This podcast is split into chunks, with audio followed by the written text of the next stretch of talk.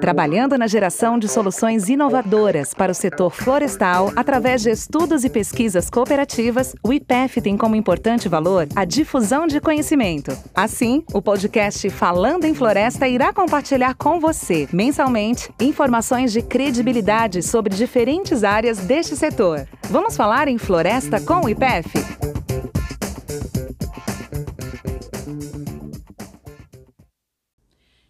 Bem-vindos ao podcast Falando em Florestas do IPEF. Sou Fernanda Moraes, coordenadora executiva de projetos especiais. E hoje iremos fazer um bate-papo sobre o projeto Assentamentos Agroecológicos, que neste ano de 2021 completa 10 anos de existência. Neste clima de celebração, teremos três convidados para contar um pouco mais dessa história que envolve o apoio para a construção de territórios sustentáveis no sul e extremo sul da Bahia. Conversamos com o coordenador científico do projeto, professor Edson Vidal, com o engenheiro florestal Fausto Camargo, consultor em estratégia, e com o professor Marcos Sorrentino, que compõe as discussões sobre educação do projeto.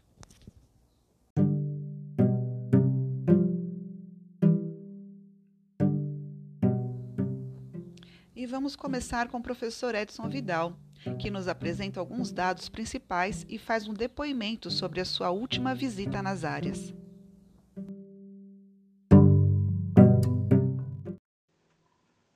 É, o projeto Assentamentos Agroecológicos completou 10 anos, apoiando é, a instalação de 20 assentamentos no sul, extremo sul da Bahia, nos quais foram assentados mais de 1.600 famílias totalizando uma área de mais de 20 mil hectares. O projeto passou pelas fases de diagnóstico, concepção, desenvolvimento e agora encontra-se na, na, fase de consolidação. Visitei recentemente esse projeto no campo e o que presenciei se resume na melhor forma de medir um projeto,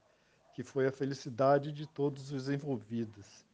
desde técnico de campo e essencialmente os agricultores assentados muitos já bem estabelecidos e produzindo alimentos saudáveis para suas famílias e vendendo os excedentes.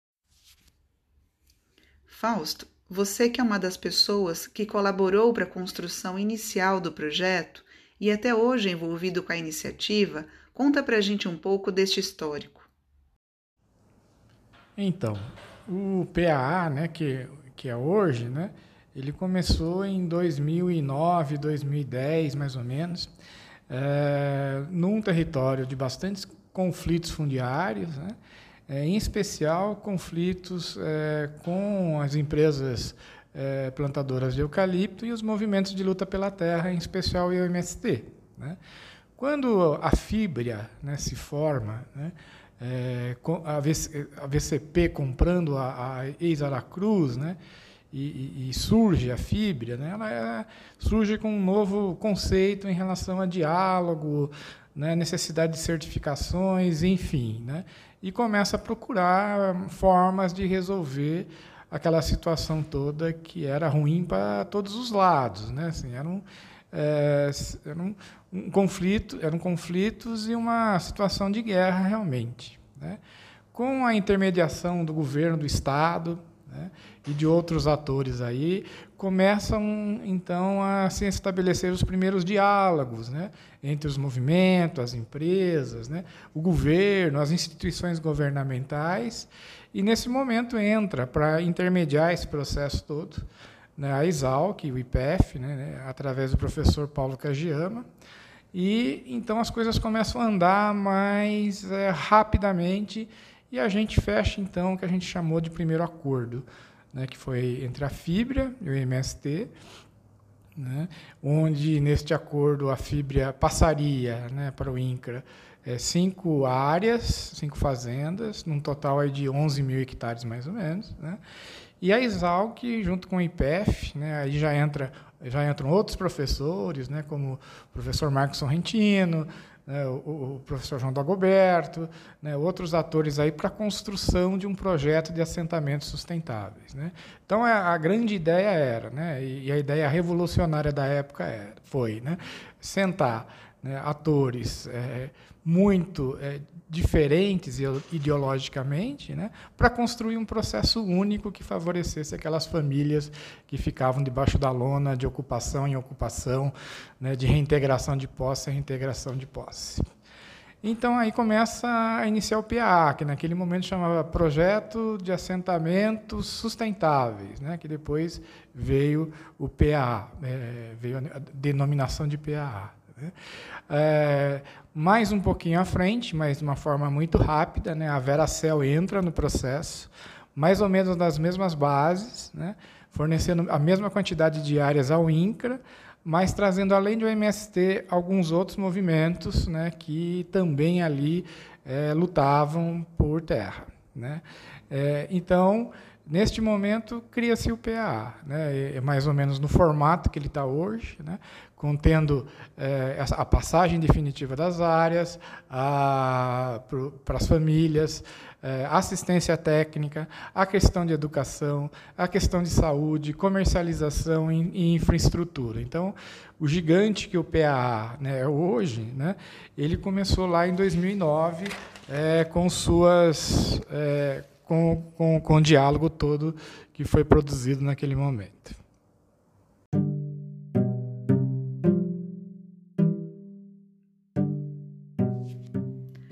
Agora é com você, professor Marcos. No seu ponto de vista, qual foi o papel da universidade neste projeto? Para além do papel de mediação que a universidade passou a cumprir, eh, a partir desse convite feito ao professor Paulo Kageyama de eh, atuar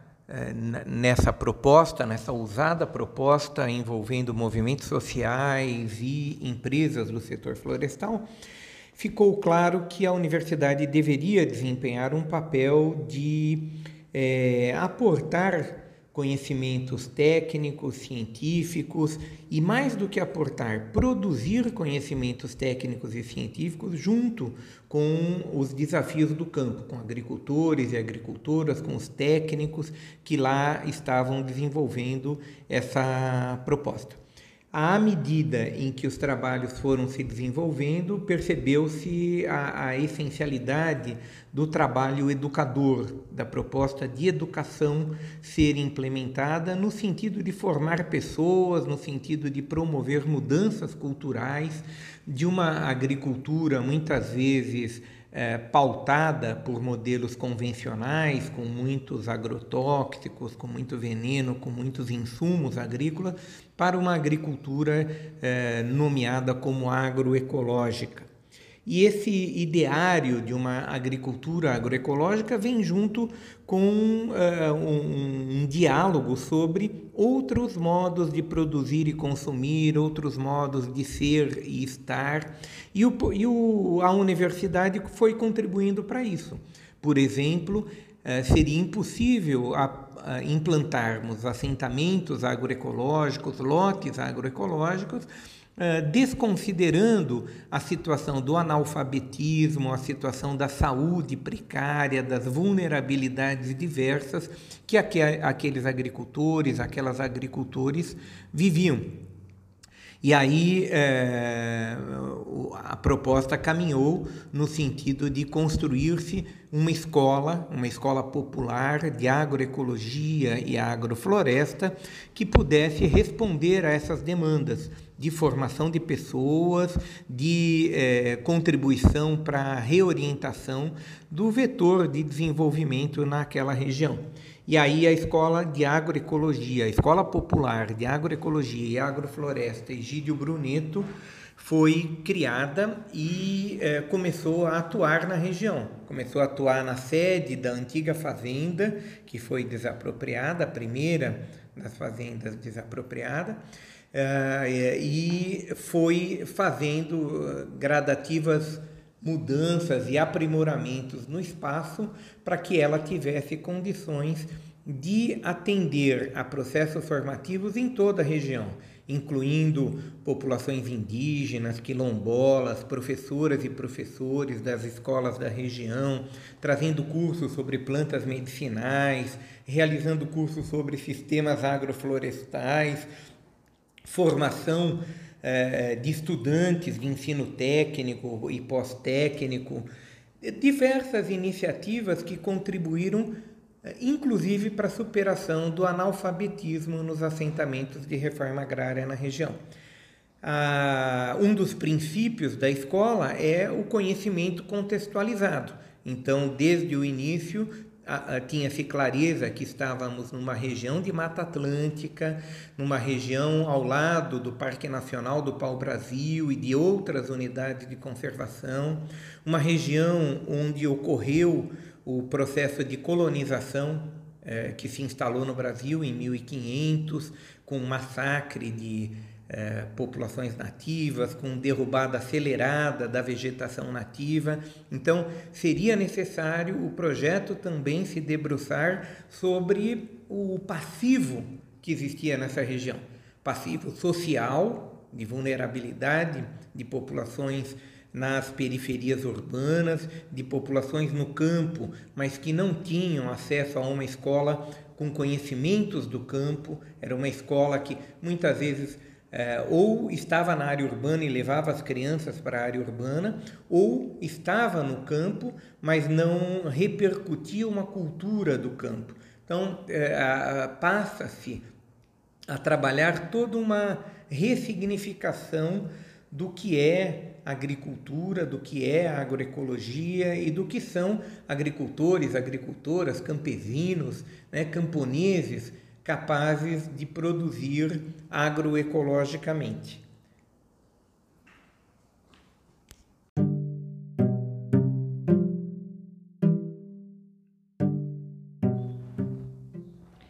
E agora, chegando ao final do nosso episódio, Fausto comenta sobre algumas ideias de futuro do projeto. E neste ano o PAA completa 10 anos é, com muitas questões para comemorar, alguns objetivos aí conquistados ao longo é, desses anos todos, né, como uma ampla estrutura né, colocada nos assentamentos, como casas de farinha, outros instrumentos aí para é, beneficiamento é, de produtos, comercialização de produtos, né, e uma outra série de, de conquistas que vão ser é, alvo né, de um livro, né, de um vídeo né, e de algumas comemorações ao longo deste e do próximo ano. Também, né, depois de 10 anos, nós estamos revendo todo o legado, né, tudo que foi conquistado e o que ainda falta para conquistar, né, e estamos pensando no 20 que a gente está chamando de 23 mais, que é o projeto depois do ano é, 2023, onde se encerram né, os acordos é, realizados lá no começo do projeto e né, uma nova forma é, e uma nova estrutura e um novo é, e novos acordos né, serão feitos para que o projeto continue de uma forma mais efetiva e principalmente buscando todos os objetivos iniciais lá do início do projeto. Tão importante, então, para finalização é, e é, sustentabilidade de tudo que foi construído até o momento. Chegamos ao final de mais uma edição do podcast Falando em Floresta, com esta iniciativa que trata da valorização das pessoas e das paisagens para a construção conjunta de uma sociedade mais próspera e com qualidade de vida. Agradeço ao Marcos, Edson e Fausto pela conversa e um abraço para todos. Esse foi mais um episódio do Falando em Floresta. Para saber mais, siga o IPEF nas redes sociais, Facebook, Instagram e LinkedIn e visite nosso site www.ipef.br.